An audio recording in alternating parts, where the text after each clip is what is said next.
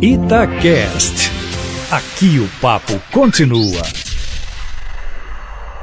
Olha, a deposição do presidente Evo Morales nesse final de semana é um grave sintoma de que a América Latina perdida entre a polarização dos extremos oferece um cenário pessimista para a consolidação da democracia num continente em que os ricos ficam cada vez mais ricos e os pobres cada vez mais pobres. Nesse sentido, a deposição de Evo Morales é exemplar. Na Bolívia, cumpriram-se todos os ritos da velha quartelada, inclusive o ataque ao presidente deposto e a incerteza de seu paradeiro. Evo Morales se deixou envolver na busca de um quarto mandato presidencial, ainda que tenha de alguma forma mudado a fisionomia econômica e social da Bolívia nesses últimos 14 anos, mas insistiu na mudança da Constituição para se consolidar no poder ao derrotar o seu adversário, Carlos Mesa, em outubro. Morales foi tragado por uma revolta popular de certa forma inesperada, até que no domingo, após ter a casa de sua irmã calcinada pelos revoltosos e anunciado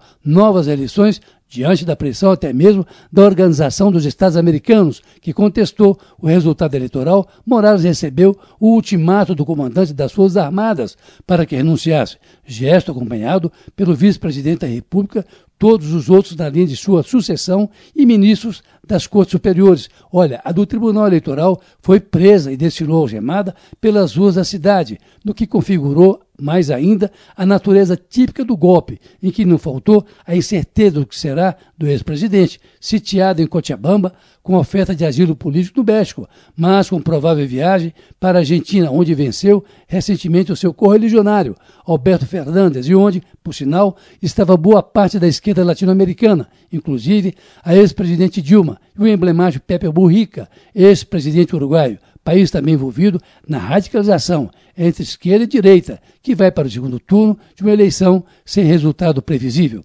A deposição de Evo Morales repercutiu no Brasil, como seria natural, e mais uma vez as vozes discordantes do pensamento político brasileiro se manifestaram. Para o presidente Jair Bolsonaro, o caso boliviano sugere a necessidade no Brasil ser reintroduzido o voto impresso em nome, abre aspas, da transparência e da democracia, fecha aspas. Bolsonaro se referia de modo difuso às incertezas, segundo ele, do voto eletrônico, embora tenha disputado e sido eleito em quatro eleições parlamentares, sem contestar o seu resultado. O presidente Bolsonaro diz que apoiará a transição democrática e constitucional e que a narrativa do golpe, segundo ele, só serve para incitar a violência no continente latino-americano. Para o ex-presidente Lula, que passou seu primeiro fim de semana em liberdade nesses 580 dias desde que foi preso por decisão do hoje ministro Sérgio Moro, o caso boliviano se insere na incerteza de um continente cada vez mais empobrecido